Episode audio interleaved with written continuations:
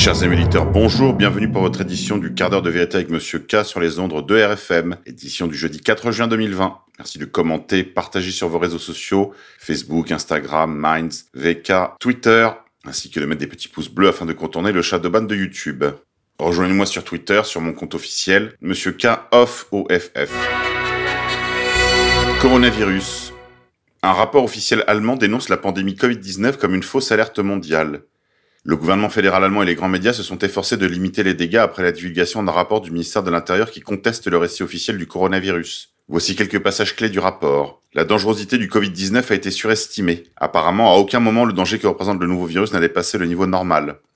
Les personnes qui meurent du coronavirus sont essentiellement celles qui, statistiquement, mouraient cette année. Elles sont en fin de vie, leur corps affaibli ne peut plus faire face à un stress quotidien aléatoire, y compris quelques 150 virus actuellement en circulation. Dans le monde, il n'y a pas eu plus de 250 000 décès dus au Covid-19 contre 1,5 million de décès, dont 25 100 en Allemagne lors de la vague de grippe 2017-2018.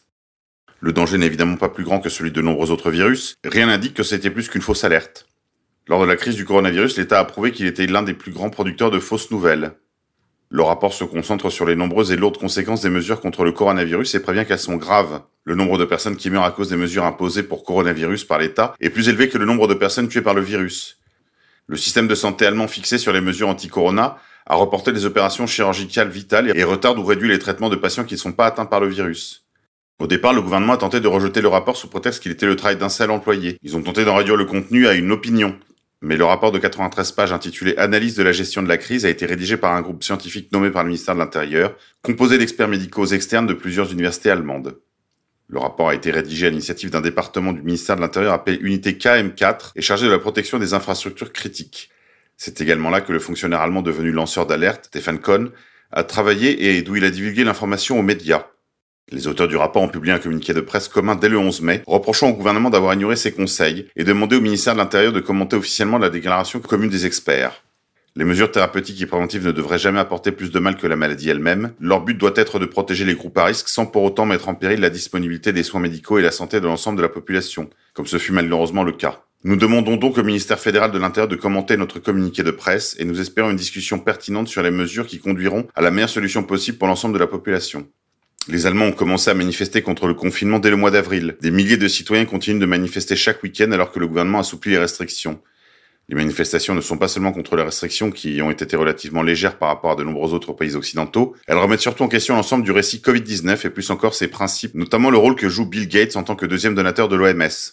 Les Allemands disent non à toute solution orwellienne que le gouvernement pourrait un jour imposer en raison d'un statut d'urgence douteux, depuis les applications de surveillance de masse jusqu'aux vaccinations obligatoires. Via Dianel Posati, mondialisation.ca. Coronavirus toujours. Nos confrères du Time.com couvrent les manifestations en Italie pour protester contre les mesures pour faire face à la crise du Covid-19, qui, disent-ils, n'a jamais constitué un danger? Des centaines de manifestants se sont rassemblés à Rome, jetant leurs masques afin de protester contre le gouvernement italien et les mesures destinées à freiner la propagation du coronavirus. Un ancien général des carabiniers a émergé comme le leader du mouvement des vestes oranges, mouvement qui conteste les mesures complètement disproportionnées pour faire face au coronavirus. Antonio Papalardo, ainsi déclaré qu'il refuse de porter un masque en disant « Ces poumons sont à moi. Je prends soin de mes poumons. Respirer est sacré. » Les manifestants ne respectaient pas les dites distanciations sociales édictées par le gouvernement. Et Papalardo a dépeint ces mesures de confinement comme une grave violation des libertés des Italiens. D'autres prises de parole pendant la manifestation ont assuré que cette pandémie n'a pour ainsi dire pas existé et qu'il s'agissait plutôt d'une opération d'ingénierie sociale afin de renforcer les pouvoirs.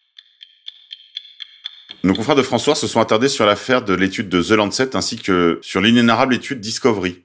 Le 22 mai dernier, la revue The Lancet publie les résultats d'une étude observationnelle réalisée sur plus de 95 000 patients atteints de Covid-19 et hospitalisés, répartis dans de nombreux pays sur tous les continents ayant reçu différents traitements médicaux. Cette étude faisait apparaître sur quelques 15 000 patients, au mieux l'inefficacité de l'hydroxychloroquine, seule ou en association avec un antibiotique macrolide, au pire sa dangerosité. L'OMS, suivi notamment par le gouvernement français, a très promptement déconseillé l'utilisation de l'hydroxychloroquine et a stoppé l'inclusion de nouveaux patients dans les études cliniques en cours de sur ce traitement. Dans les jours suivants, des résultats très surprenants voire sidérants ainsi que des incohérences flagrantes dans l'étude publiée le 22 mai par les quatre auteurs Mandip Mera, Sapan S. Desai, Amit Patel et Frank Rochiska ont suscité de vives réactions au point que 180 médecins et scientifiques ont signé une tribune pour demander nombre d'explications, d'informations complémentaires, ainsi que les données brutes ayant conduit à ces résultats. Les auteurs de cette étude ne brillent pas par leur transparence et ne répondent pas ou si peu aux attentes et questions de leurs collègues, ce qui a conduit tout le monde à s'intéresser à la douteuse société Surgisphère, qui a fait la collecte des données.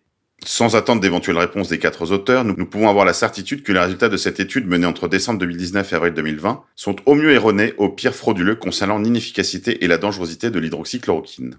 Pour rappel, l'essai clinique européen Discovery, piloté par l'INSERM, vise à évaluer depuis plus de deux mois, via des tests randomisés, quatre traitements ou bras, dont l'hydroxychloroquine, seul, sans association avec un antibiotique sur des patients hospitalisés. Cet essai clinique européen Discovery devait inclure 3200 patients, mais depuis le 22 mars, moins de 760 patients ont été inclus, dont plus de 750 en France. À ce jour, et malgré les promesses de résultats du gouvernement français, pour tout d'abord fin avril puis le 14 mai, aucun résultat de l'essai clinique Discovery n'a été publié par l'INSERM. International. Émeute raciale. La victime d'une arrestation brutale aux États-Unis, George Floyd, et le policier qui a procédé à son arrestation, en s'agenouillant sur sa nuque, tous deux ont travaillé ensemble dans la même boîte de Minneapolis, quelques mois seulement avant la tragédie. L'ancien propriétaire d'un club de Minneapolis dit que George Floyd ainsi que l'officier de police qui s'est agenouillé sur son cou ont tous deux travaillé dans la sécurité de son affaire jusqu'à la fin de l'année dernière. Floyd ainsi que Derek Chauvin ont tous les deux été employés par El Nuevo Rodeo Club, selon son ancien propriétaire. Fiscalité. Niche fiscale de lumière. Faire un don à l'armée israélienne permettrait aux Français d'obtenir une réduction d'impôts. La sénatrice UDI-UC Nathalie Goulet a reçu des menaces de mort après s'être étonné de cette possibilité offerte aux contribuables français qui font un don à l'armée israélienne et qui permet de bénéficier d'une réduction d'impôt de 60%, a-t-elle annoncé vendredi. La sénatrice de l'Orne, vice-présidente de la commission de la défense, avait posé le 10 mars une question écrite au secrétaire d'État chargé du budget, Christian Ecker, pour attirer son attention sur le sujet. Souhaitant avoir l'explication de cette disposition exorbitante du droit commun, elle avait souligné qu'il s'agissait là d'une niche fiscale payée par le contribuable français au profit d'une armée étrangère. Des dons directs à Tsal ne permettraient pas une réduction d'impôt, ce sont plutôt des dons à des associations qui serviraient à financer des équipements individuels et de la nourriture pour les jeunes gens qui font leur service militaire, qui permettraient cette réduction fiscale.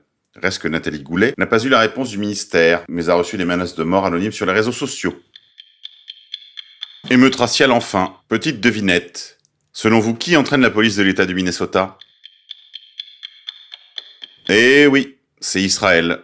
Allez les racisants et les racisés, je vous dis à demain.